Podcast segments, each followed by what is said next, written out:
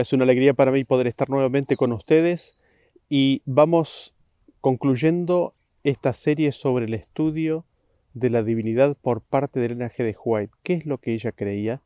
Nos preguntábamos en el primer tema, nos preguntábamos en el tema 219, ¿qué es lo que ella creía respecto de Dios? ¿Qué es lo que ella creía respecto de Jesús? ¿Qué es lo que creía ella respecto del Espíritu Santo? ¿Creía ella en la Trinidad? ¿Qué es lo que enseñaba ella en el deseo de todas las gentes? ¿Presentaba o presenta el deseo de todas las gentes la creencia de la Trinidad? Nos hacíamos todas estas preguntas y creería que estamos en condiciones de poder empezar a responder a, a estas inquietudes que teníamos. ¿Qué es lo que ella creía? Y cuando miramos a lo que ella escribió, ¿a qué le tenemos que prestar atención? Tenemos que prestarle atención a lo que ella escribió respecto de Dios, de quién es el único Dios verdadero. ¿Es la Trinidad? Tenemos que prestarle atención a lo que ella escribió respecto de Jesucristo y la relación de Cristo con el Padre y con el Espíritu Santo. Asimismo, tenemos que prestar atención a lo que ella escribió respecto del Espíritu Santo y la relación de éste con el Padre y el Hijo. Y me gustaría encarar en forma sucinta respecto de las citas lo que ella escribió en cada uno de estos tres aspectos. En lo que se refiere al Padre, ¿qué es lo que ella escribió? ¿Qué es lo que ella dice? Ella dice que ningún hombre finito intente interpretar a Jehová. Nadie se permita entrar en especulaciones respecto o acerca de su naturaleza. Aquí el silencio es elocuencia. El omnisciente está por encima de toda discusión. Ella dice la revelación que de sí mismo dejó Dios en su palabra es para nuestro estudio y podemos procurar entenderla. Pero más allá de ella no debemos penetrar. Nadie debe permitirse entrar en especulaciones respecto a la naturaleza de Dios. Aquí el silencio es elocuencia. El omnisciente trasciende toda discusión. Ella asimismo dice que los misioneros de la cruz proclamen que hay un solo Dios y un solo mediador entre Dios y los hombres, que es Jesucristo el Hijo del Dios infinito. Esto necesita ser proclamado a lo largo y ancho de cada iglesia de nuestra tierra. Además dice, Dios es un gobernador moral así como un padre. Es el legislador. Ella dice, el anciano de días es Dios, el Padre. Es Él, autor de todo ser y de toda ley, quien debe presidir en el juicio. En otro lugar dice, Cristo los ha vinculado al trono de Dios.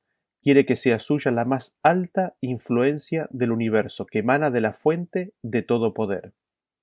En otro lugar diría, tienen un Dios y un Salvador, y un espíritu, el espíritu de Cristo, debe producir unidad en sus filas. Dice también, a través de todas las escrituras el Padre y el Hijo son presentados como dos personas diferentes. Escucharán a hombres intentando hacer del Hijo de Dios una no entidad, él y el Padre son uno, pero son dos personas. Sentimientos erróneos respecto de esto están ingresando y tendremos que enfrentarlos. El Señor Jesús vino a este mundo a representar al Padre. Él no representó a Dios como una esencia que está en la naturaleza, sino como un ser personal. Los cristianos deberían tener presente que Dios tiene una personalidad tan ciertamente como la tiene Cristo. En otro lado dice, Dios es todopoderoso y sapiente, el creador y sustentador del universo. Dios en consejo con su Hijo dio forma al plan de crear al hombre a la imagen de ambos. Dice, Dios como el supremo gobernante del universo siempre ha requerido pronta e incuestionable obediencia. Inclusive Cristo, en los días de su encarnación, fue obediente a la ley del Padre. También dice, como un ser personal, Dios se reveló a sí mismo en su Hijo, como Jehová el gobernante supremo, Dios no podía comunicarse personalmente con el hombre pecador, pero Él de tal manera amó al mundo que envió a Jesús al mundo como una revelación de sí mismo. También dice, Dios no puede ser visto en forma externa por ningún ser humano, solamente Cristo puede representar al Padre a la humanidad. Los discípulos habían tenido el privilegio de contemplar esta representación por más de tres años. También dice, Cristo representa al soberano del universo como a un Dios de amor. Así hemos visto lo que ella dice, algunas citas nomás, algunas pinceladas respecto de lo que ella dice respecto del Padre, respecto de Dios. Habiendo visto estas citas, veamos aquellas que nos hablan respecto de Jesucristo. ¿Quién es Jesucristo? ¿qué relación tiene con Dios o tiene con el Padre? Veamos lo que dice a continuación. Cristo, el Verbo, el unigénito de Dios, era uno solo con el Padre eterno. Uno solo en naturaleza, en carácter y en propósitos, era el único ser que podía penetrar en todos los designios y fines de Dios. En otro lado dice que el Rey declaró que ninguno, excepto Cristo, el Hijo unigénito de Dios, podía penetrar en la plenitud de sus designios y que a éste le estaba encomendada la ejecución de los grandes propósitos de su voluntad. El Hijo de Dios había ejecutado la voluntad del Padre en la creación de todas las huestes del cielo, y a él, así como a Dios, debían ellas tributar homenaje y lealtad. También dice que el Padre hizo saber que había ordenado que Cristo, su Hijo, fuera igual a él, de modo que doquiera estuviese su Hijo, sería como su misma presencia. Un poco más adelante sigue diciendo le mostraron claramente, y está hablando de Lucifer, de que Cristo era el Hijo de Dios, que existía con él antes que los ángeles fueran creados y que siempre había estado a la diestra del Padre. También leemos que dice que Jehová es el nombre dado a Cristo. En otro lugar ella dice el Verbo existía como un ser divino, como el Hijo eterno de Dios en unión y en unidad con el Padre. En otro lado nos dice que entonces dijo Dios a su Hijo, hagamos al hombre a nuestra imagen. Leemos en otro lado que en todo el universo había un solo ser que podía realizar esta obra. Únicamente aquel que conocía la altura y la profundidad del amor de Dios podía darlo a conocer. En otro lugar nos dice que nuestro gran modelo fue exaltado a pie de igualdad con Dios. Ella también dice la gloria culminante de los atributos de Cristo es su santidad. Los ángeles se postran delante de él en adoración, exclamando Santo, Santo, Santo es el Señor Dios Todopoderoso. También leemos que dice, el Hijo de Dios era el segundo en autoridad después del gran legislador. Era la imagen expresa de su Padre no solo en los rasgos externos, sino también en la perfección de su carácter. El Divino Hijo de Dios era el único sacrificio de valor suficiente como para satisfacer ampliamente las demandas de la perfecta ley de Dios. El Hijo de Dios poseía la misma forma de Dios y nunca consideró el hecho de ser igual a Dios como cosa a que aferrarse. También leemos Cristo recibió todas las cosas de Dios, pero las recibió para darlas. Así también en los atrios celestiales, en su ministerio en favor de todos los seres creados, por medio del Hijo amado fluye a todos la vida del Padre. Por medio del Hijo vuelve en alabanza y gozoso servicio como una marea de amor a la gran fuente de todo. Y así por medio de Cristo se completa el circuito de beneficencia que representa el carácter del gran dador, la ley de la vida. Y dice, como legislador, Jesús ejercía la autoridad de Dios. Sus órdenes y decisiones eran apoyadas por el soberano del trono eterno. La gloria del Padre era revelada en el Hijo, Cristo hizo manifiesto el carácter del Padre. Y dice, Cristo es uno con el Padre, pero Cristo y Dios son dos personas diferentes. Dios envió a su Hijo para salvar a los pecadores. Y dice, aquel que había estado en los consejos del Altísimo, que había morado en el más íntimo santuario del Eterno, fue escogido para revelar personalmente a la humanidad el conocimiento de Dios. Y dice, el Padre Eterno, el Inmutable, dio a su Hijo unigénito salido de su seno aquel que fue hecho en la imagen expresa de su persona, y lo envió a la tierra para, para revelar cuán grandemente amó a la humanidad. Y dice, la dedicación de los primogénitos se remontaba a los primeros tiempos, Dios había prometido al primogénito del cielo para salvar al pecador. Por medio de Salomón, Cristo declaró, Jehová me poseía en el principio, ya de antiguo, antes de sus obras. Eternamente tuve el principado, desde el principio, antes de la tierra. Antes de los abismos fui engendrada, antes que fuesen las fuentes de las muchas aguas, antes que los montes fuesen formados, antes de los collados ya había sido yo engendrada. Y dice, una ofrenda completa ha sido hecha porque Dios amó de tal manera al mundo que dio a su Hijo unigénito, no un hijo por creación como lo son los ángeles, tampoco un hijo por adopción como es el pecador perdonado, sino un hijo engendrado en la imagen expresa de la persona del Padre y en todo el resplandor de su majestad y gloria, uno igual con Dios en autoridad, dignidad y perfección divina. Y dice, Dios es Padre de Cristo, Cristo es el Hijo de Dios. A Cristo ha sido dada una posición exaltada, ha sido hecho igual al Padre. Todos los consejos de Dios están abiertos para su Hijo. Y dice, y aunque intentemos razonar en cuanto a nuestro Creador desde cuándo ha existido, dónde entró primero el mal en nuestro mundo y todas esas cosas, podríamos razonar sobre ellas hasta caer desfallecidos y exhaustos con nuestra investigación, y aún habrá más allá un infinito. Y dice, el hecho que los ángeles caídos querían ocultar era que Cristo es el unigénito Hijo de Dios, y por eso llegaron a la conclusión de que no tenían por qué consultar a Jesús. Y dice, Cristo era el Hijo unigénito de Dios, y Lucifer, ese glorioso ángel, armó una guerra sobre este tema hasta que tuvo que ser expulsado a la tierra. Y dice, se nos dice que el diablo cree y tiembla. Él creía que Cristo era el Hijo de Dios, mientras estaba en el cielo, y cuando sobre esta tierra estuvo en conflicto con él, creía en Cristo, pero ¿pudo esto salvarlo? Ella dice, Jesús les dijo que muy pocos lo reconocerían como Hijo de Dios.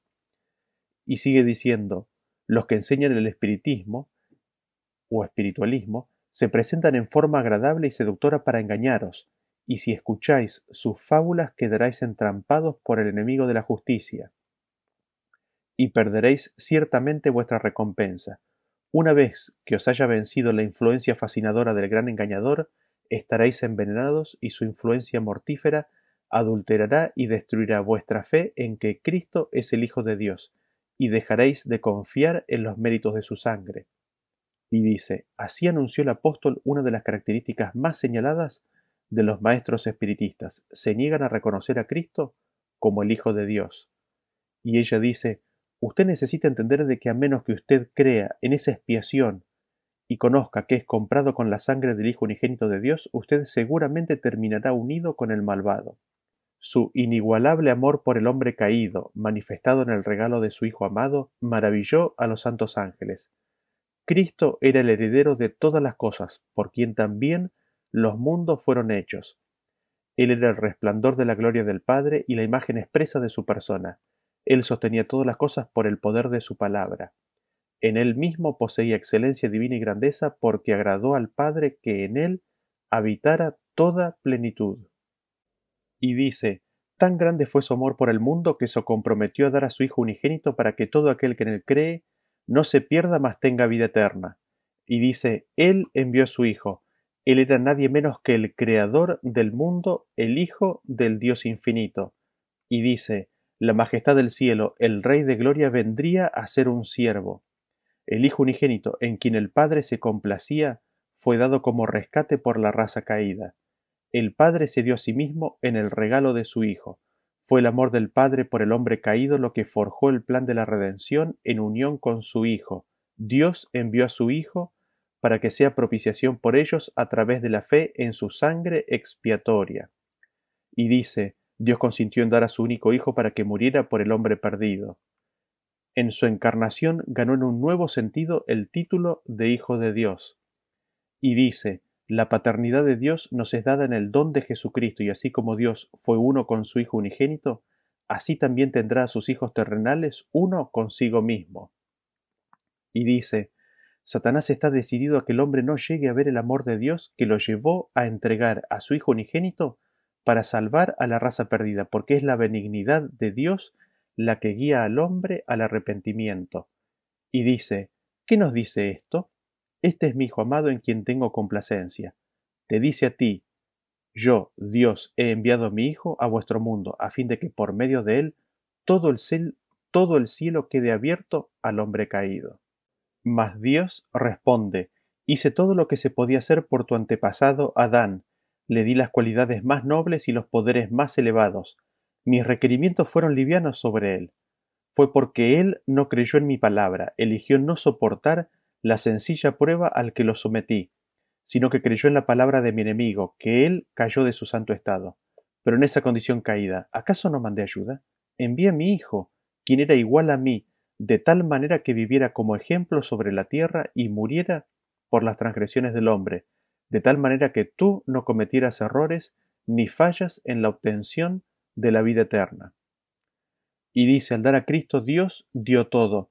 Él no podría haber entregado nada más grande ni más costoso. En la entrega de su Hijo, Él dio todo el cielo, no por nuestra justicia o porque fuéramos buenos, sino porque Él nos amó. Y dice, Dios dio a su Hijo para que muriera en la agonía y la vergüenza. ¿Qué mayor prueba se puede dar del infinito amor y de la compasión de Dios? El que aún a su propio Hijo no perdonó, antes lo entregó por todos nosotros.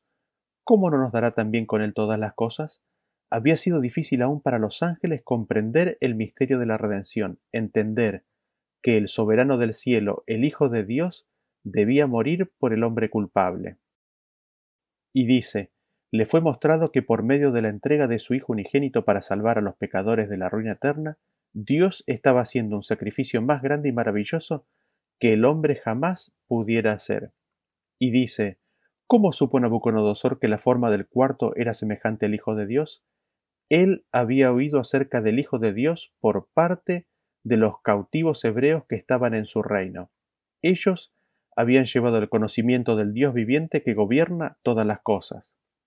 Y dice, Cristo dejó el cielo y el seno de su Padre para venir a un mundo perdido y hostil para salvar a aquellos que serían salvos. Se exilió a sí mismo de su Padre. Y dice, el amor de Dios por el mundo no se manifestó porque envió a su Hijo, sino que debido a su amor por la humanidad envió a su Hijo al mundo para que la divinidad, revestida con la humanidad, pudiera ponerse en contacto con la humanidad al paso que la divinidad se aferraba de la divinidad. Aunque el pecado ha producido una separación entre el hombre y Dios, la benevolencia divina proveyó un plan para salvar ese abismo. ¿Qué material empleó?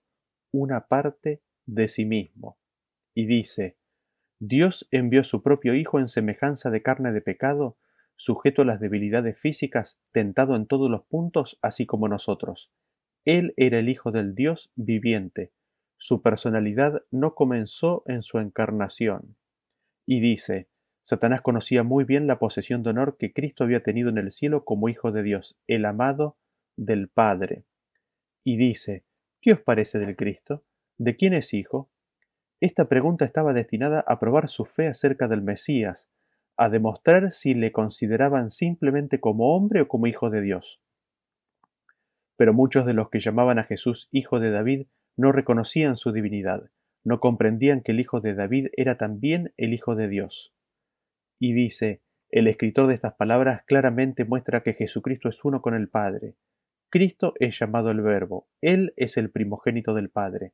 Por medio de Él, Dios nos ha hablado en estos últimos días y dice, Cristo es la estrella que habría de surgir de Jacob, aquel en quien todas las naciones de la tierra serían benditas, como el primer nacido del cielo y el Hijo unigénito del Padre, lleno de todos los tesoros de la eternidad.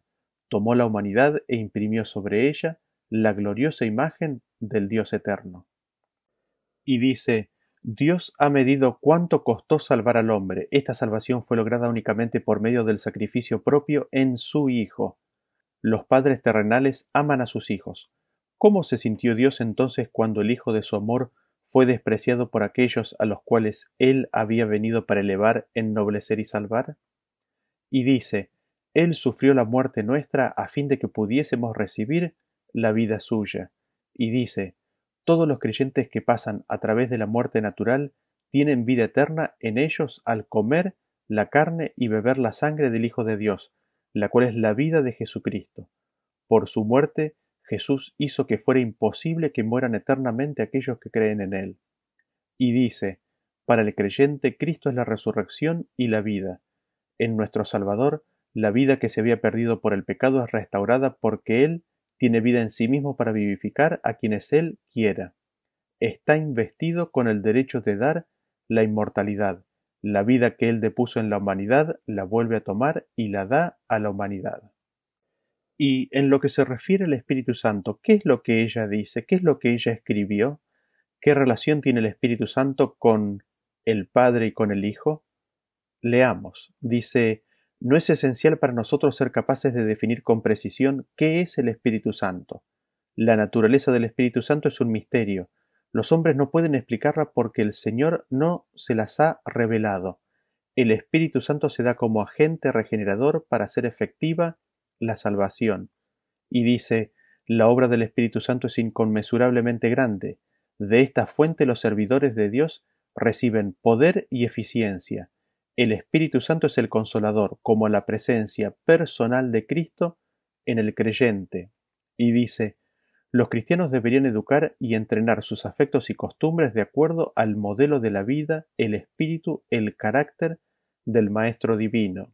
Y dice, el Señor tomará esas pobres almas si vienen y toman su lugar bajo el estandarte de su lealtad. Os daré corazón nuevo y pondré espíritu nuevo dentro de vosotros. Este es el hálito divino de Dios en el alma del verdadero buscador. Dios te dará su poder sanador y dice, Cristo recibió poder para soplar en la humanidad caída el hálito de la vida. Y dice, sin el Espíritu Santo, sin el aliento de Dios, hay embotamiento de conciencia, pérdida de vida espiritual. Y dice, oh, cómo necesitamos la divina presencia. Por el bautismo del Espíritu Santo cada trabajador debería estar elevando sus oraciones a Dios. Y dice, la grandeza de Dios nos es incomprensible, Jehová tiene en el cielo su trono, sin embargo, es omnipresente mediante su espíritu. Tiene un íntimo conocimiento de todas las obras de sus manos y un interés personal en ellas. Y dice, El Señor alienta a todos los que le buscan de todo corazón, les otorga su Santo Espíritu manifestación de su presencia y de su favor. Y dice, El Salvador ha dado la promesa de su presencia a todos aquellos que trabajan en el espíritu del verdadero servicio. A medida que presentes la palabra a tus oyentes, clama por la promesa de la presencia de Cristo.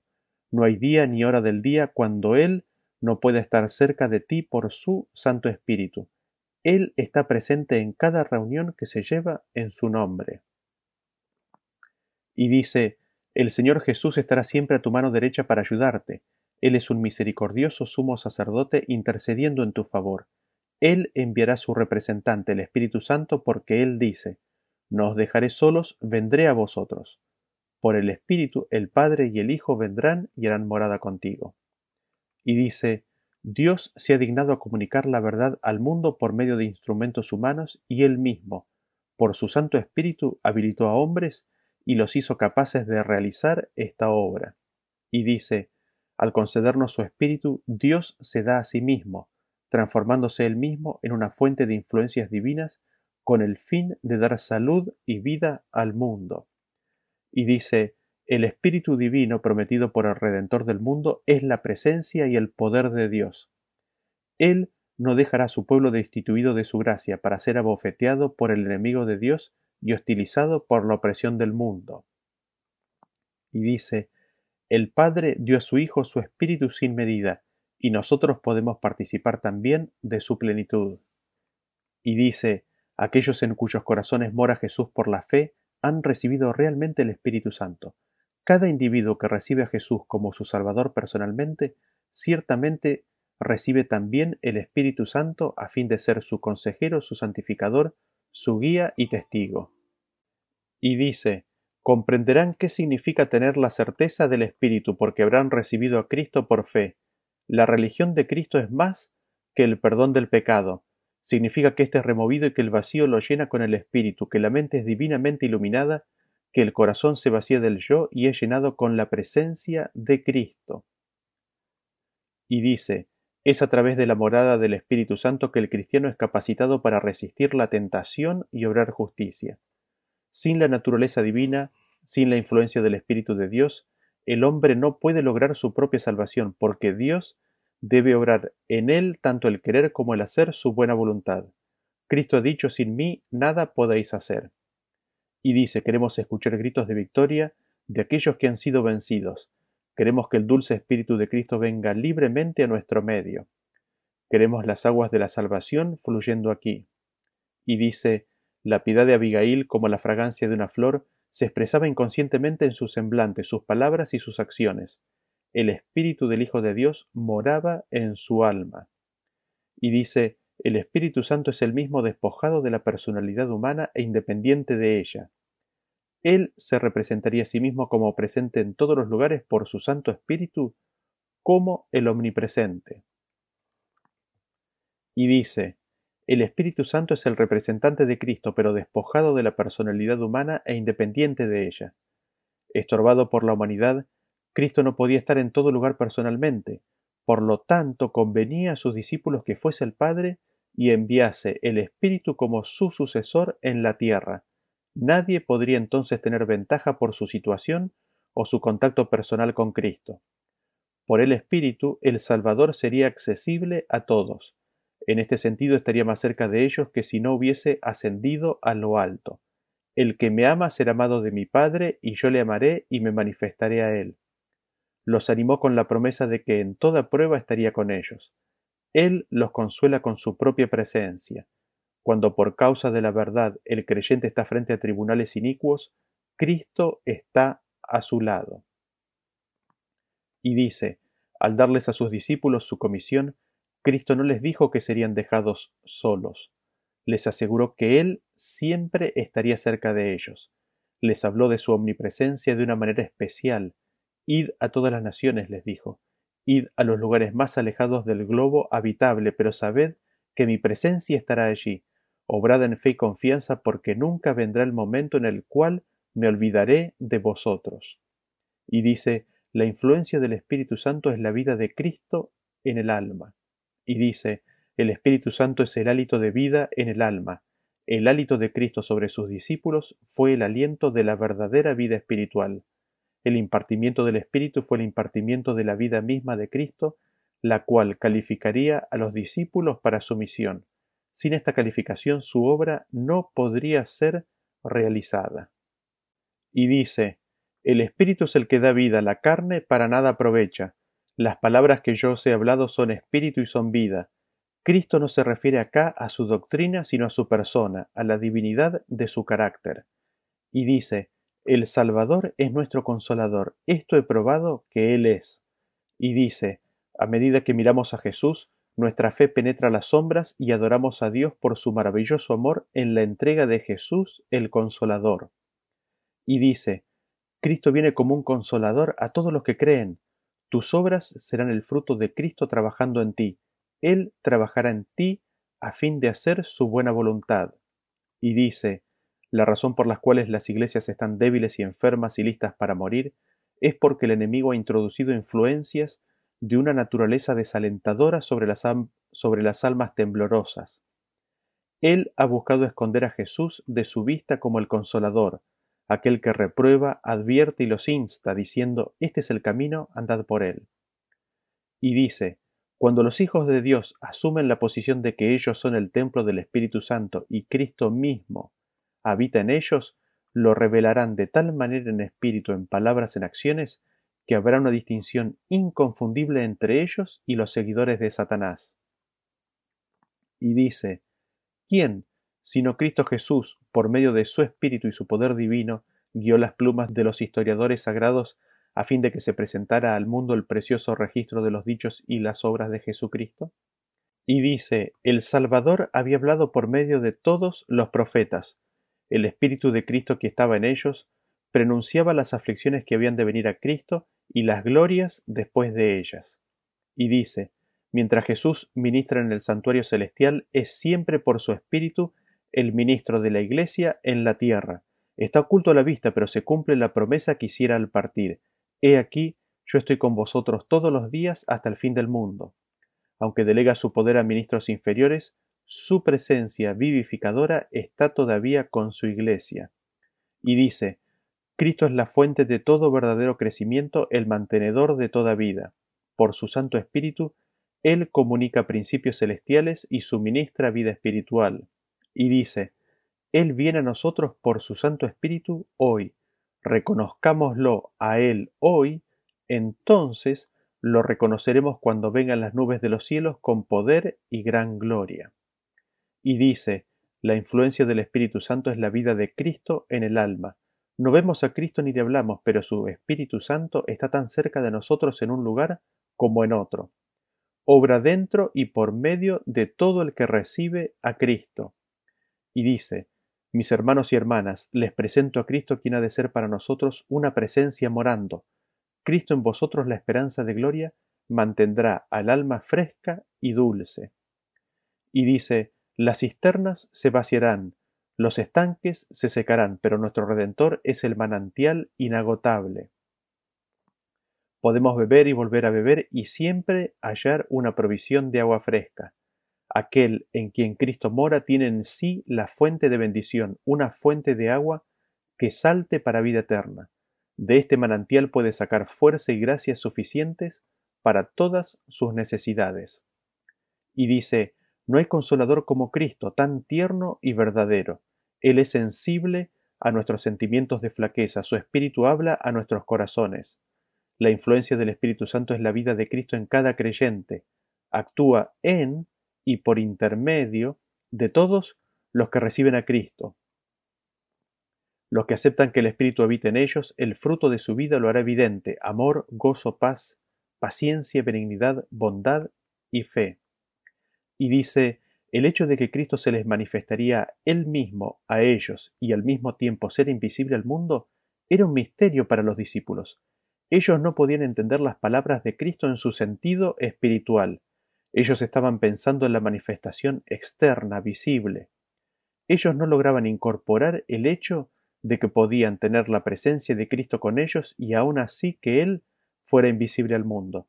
Ellos no entendían el significado de una manifestación espiritual. Y dice, por el Espíritu dijo, se manifestaría a ellos. Las noches son largas y dolorosas, pero Jesús es mi consolador y mi esperanza. Hoy me he podido sentar muy poco. Y dice, Cristo lo es todo para los que lo reciben, es su consolador, su seguridad, su salud. No hay ninguna luz aparte de Cristo.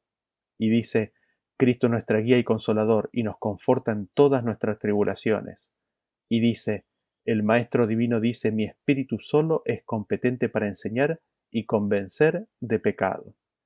Y dice, Jesús dice, yo les enviaré el consolador, mi espíritu solo es competente para salvar al mundo si aceptan las provisiones de mi gracia. Y dice, llenen cada corazón la paz y el consuelo del Espíritu Santo. Abran la puerta de sus corazones para que Jesús pueda entrar como un huésped honrado y tendrán un consolador.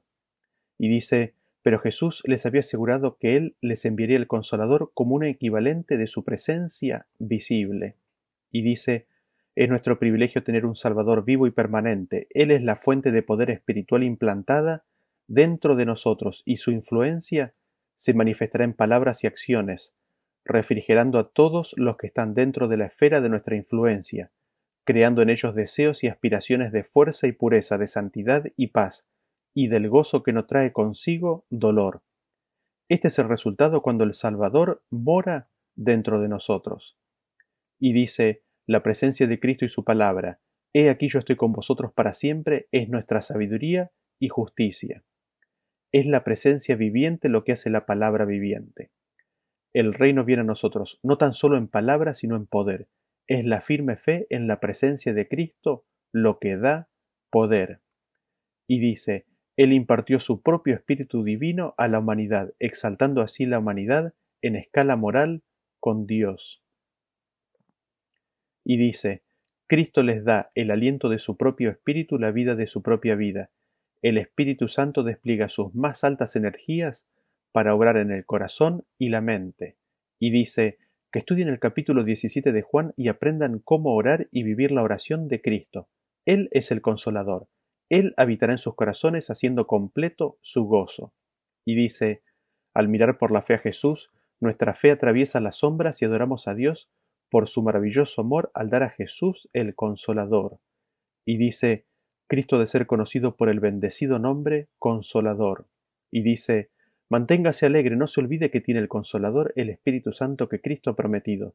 Nunca está sola, y si escucha la voz que le habla y responde a aquel que está llamando a la puerta de su corazón y le dice, Entra Jesús, ven a cenar conmigo y yo contigo, el huésped celestial entrará. Cuando esta influencia divina mora en usted, tiene paz y descanso porque el reino de los cielos se ha acercado. Y dice, solo Cristo puede purificar el templo del alma pero no forzará la entrada, no viene a los corazones como antaño a su templo, sino que dice, He aquí yo estoy a la puerta y llamo, si alguno oyere mi voz y abriré la puerta, entraré a él. Su presencia limpiará y santificará el alma de manera que pueda ser un templo santo para el Señor y una morada de Dios en virtud del Espíritu. Y dice, el Espíritu Santo es el Espíritu de Cristo, es su representante. Esta es la agencia divina que trae convicción a los corazones. Cuando el poder de su Espíritu es revelado a través de los siervos de Dios, contemplad la divinidad fulgurando a través de la humanidad. Y dice, creyendo que Cristo se dio a sí mismo no tan solo por, sino a sus discípulos. El registro dice, y habiendo dicho esto sopló y les dijo, recibid el Espíritu Santo. Jesús está esperando soplar sobre todos sus discípulos con el propósito de darles la inspiración santificada de su Espíritu y transmitir a su pueblo su propia influencia vitalizadora. Cristo ha de vivir en sus agentes humanos y actuar por intermedio de sus facultades y habilidades. La voluntad debe cooperar con la suya y actuar con su espíritu, puesto que ya no son ellos los que viven, sino Cristo en los suyos. Jesús desea grabar en sus hijos la idea de que, al darle su Espíritu Santo, les concede la misma gloria que el Padre le ha dado, para que Él y su pueblo sean uno en Dios. Y dice, el Salvador viene con joyas de verdad del más alto valor en contraposición a todas las falsificaciones, todo lo espurio. Él viene a cada casa, a cada puerta, está llamando, presentando su tesoro inestimable e instando, compra de mí. He aquí yo estoy a la puerta y llamo, si alguno oye mi voz y abre la puerta, entraré a él y cenaré con él y él conmigo. Esta es nuestra obra para este tiempo, abrirle la puerta a Jesús y que Él llene el alma de tal manera que no habrá espacio para el yo y el egoísmo. Oh, escucha, Jesús está tocando. ¿Será la respuesta Ven bendito de Jehová? ¿Por qué estás afuera? No es seguro recibir el Espíritu de otro. Queremos el Espíritu Santo, el cual es Jesucristo. Y dice, si mantenemos nuestras mentes fijas en Cristo, Él vendrá a nosotros como la lluvia, como la lluvia temprana y tardía sobre la tierra. Y dice, Cristo es nuestro guía y consolador y nos conforta en todas nuestras tribulaciones llena el corazón de sumisión, de gozo y paz proporcionados por nuestras creencias. Los cuerpos mortales son vivificados por su Espíritu que mora en vosotros. Cristo reclama como suyos a todos los que han creído en su nombre. El poder vitalizador del Espíritu de Cristo que mora en el cuerpo mortal vincula, a cada alma creyente a Jesucristo. Y dice, el Espíritu de Dios, a medida que viene al corazón por fe, es el principio de la vida eternal. El Maestro debe ser bautizado con el Espíritu Santo. Entonces la mente y el Espíritu de Cristo estarán en él y confesará a Cristo en una vida espiritual y santa. Y dice, no podemos arrepentirnos sin que el Espíritu de Cristo despierte la conciencia, más de lo que podemos ser perdonados sin Cristo. Cristo es la fuente de todo buen impulso. Él es el único que puede implantar en el corazón enemistad contra el pecado. Todo deseo de verdad y de pureza, toda convicción de nuestra propia pecaminosidad es una prueba de que su Espíritu está obrando en nuestro corazón. Y dice, nuestra única esperanza reside en Cristo. Cristo sopló sobre sus discípulos y les dijo, Tomad el Espíritu Santo. Este es el gran don del cielo. Cristo les impartió su propia santificación mediante el Espíritu. Los embebió con su poder para que pudieran ganar almas para el Evangelio. En adelante Cristo viviría a través de sus facultades y hablaría a través de sus palabras. Fueron privilegiados al saber que en lo futuro Él y ellos serían uno. Debían apreciar sus principios y permitir que su espíritu los dirigiera. Ya no vivirían por más tiempo su vida egoísta. Cristo viviría en ellos y hablaría por ellos les concedería la gloria que tenía con el Padre para que Él y ellos fueran uno con Dios. Y dice, el gran poder transformador de Dios es esencial, búscalo. Cristo está parado a la puerta de sus corazones y llamando, pidiendo ser admitido. ¿Dejarás al invitado celestial llamar en vano? Necesitas tomar la obra con intensidad, haz algo. Cada uno de ustedes háganlo ahora, entre tanto que se dice hoy. Si oyeres hoy su voz, no endurezcáis vuestros corazones. Clama a Dios con el alma, corazón y voz, para que podáis tener el coraje de recibir a Cristo.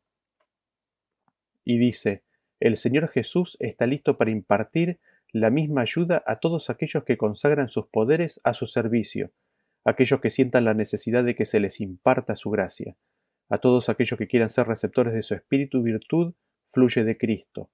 Y es en esta forma que el carácter de Dios, la perfección de Cristo y el Padre, es traída ante el mundo. El agente humano es completo en Cristo. Y dice, el Espíritu Santo que procede del unigénito Hijo de Dios une al ser humano, cuerpo, alma y espíritu, con la perfecta naturaleza de Cristo divino humana. Esta unión está representada por la unión de la vid y los sarmientos. El hombre finito está unido con la fortaleza de Cristo. Mediante la fe, la naturaleza humana queda asimilada con la naturaleza de Cristo. En Cristo somos hechos uno con Dios. Y dice, cuando sus palabras de instrucción han sido recibidas y han tomado posesión de nosotros, Jesús es para nosotros una presencia permanente que gobierna nuestros pensamientos, ideas y acciones.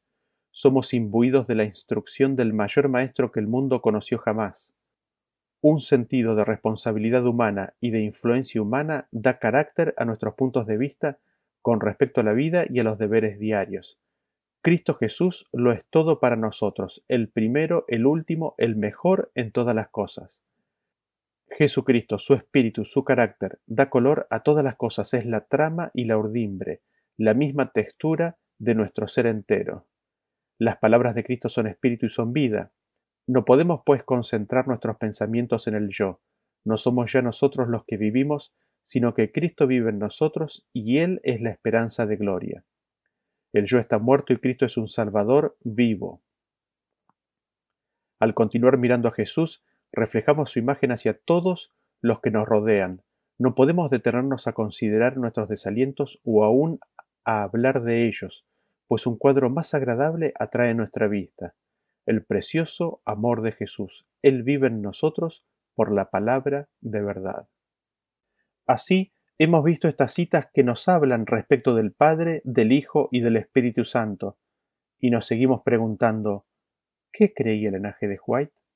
Y vimos y estudiamos desde el tema 220 de esta serie hasta el tema 233 citas en las cuales parecería de que ella cree en la Trinidad. Sin embargo, siguiendo su consejo, no desechamos nada de lo que ella escribió, sino que buscamos entender e interpretar lo que ella escribió a la luz de sus propios escritos, y vimos lo que ella entendía respecto de vida original no prestada, no derivada. Vimos lo que ella entendía respecto de que nunca hubo un tiempo, de que Cristo estuvo con el Padre desde toda la eternidad, Vimos el hecho de que Cristo tiene vida en sí mismo. También vimos cómo el linaje de White explicaba a la tercera persona de la divinidad. Vimos que el Espíritu Santo es una persona como Dios es persona. Y habíamos visto cómo ella explica de que el Espíritu Santo tiene una personalidad y es persona.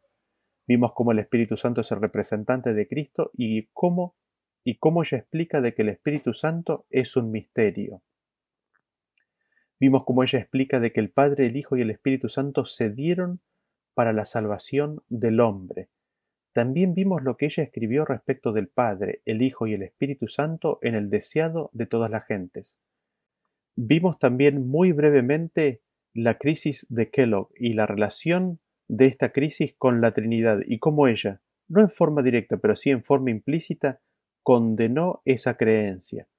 Vimos también lo que ella entendía por el trío celestial, y cómo nos insta a aferrarnos a los principios fundamentales que dieron el sentido y la identidad al movimiento adventista en su mismo principio. Si te ha faltado de ver alguno de estos temas, te invitamos encarecidamente a que lo hagas. Y veamos lo que ella dice respecto de lo que ha escrito. En manuscrito número 142 del año 1905, ella dice, Aprecio la verdad, cada pizca de ella, tal como me ha sido dada por el Espíritu Santo durante los últimos cincuenta años. Deseo que todos sepan que me mantengo en la misma plataforma de la verdad que hemos mantenido durante más de medio siglo. Ese es el testimonio que deseo dar el día en que cumpla setenta y ocho años de edad. Ella insiste en que se mantiene en la misma plataforma, ella mantiene todo lo que ha escrito, Ella reafirma los principios del movimiento adventista y cómo han sido enseñados en los 50 años anteriores como siendo verdad presente, como nada siendo desechado. Adicionalmente, ella dice en la Carta 150 del año 1906, dice así, Sería un vigilante infiel si me callara cuando veo que los fundamentos mismos de nuestra fe son arrancados por aquellos que se han apartado de la fe y que ahora están a la deriva, sin ancla. En este tiempo, cuando se enseñan falsas doctrinas, debemos enseñar la misma verdad que hemos enseñado durante el último medio siglo. No he cambiado mi fe ni una jota ni una tilde, y estoy suplicando a Dios que ambos sean capaces de discernir claramente la diferencia entre la lealtad y la deslealtad. Esto es lo que Dios pide a cada médico y a cada ministro. Ella nos dice nada ha cambiado, y ella en esos días estaba viendo cómo los fundamentos mismos del adventismo estaban siendo arrancados. Nada ha cambiado en lo que a ella se refiere. Ella mantiene la misma fe sin haberse cambiado ni una jota ni una tilde de lo que se creía al principio. Y, específicamente respecto de la doctrina de Dios, ella dice en la Revión Herald del 8 de marzo de 1906 que aquel que niega a la personalidad de Dios y de su Hijo Jesucristo, niega a Dios y a Cristo. Si ustedes continúan creyendo y obedeciendo las verdades que al principio recibieron respecto de la personalidad del Padre y del Hijo, serán unidos junto con Él, serán unidos juntos con Él en amor. Si nosotros continuamos creyendo en las mismas verdades que se recibieron al principio respecto de la personalidad del Padre y el Hijo, seremos unidos a Él, a ellos, en amor. Y así nos preguntamos nuevamente, ¿creía Elena G. de White en la Trinidad? A la luz de lo visto en esta serie, es imposible. ¿Cómo podría ella creer habiendo escrito todo lo que escribió?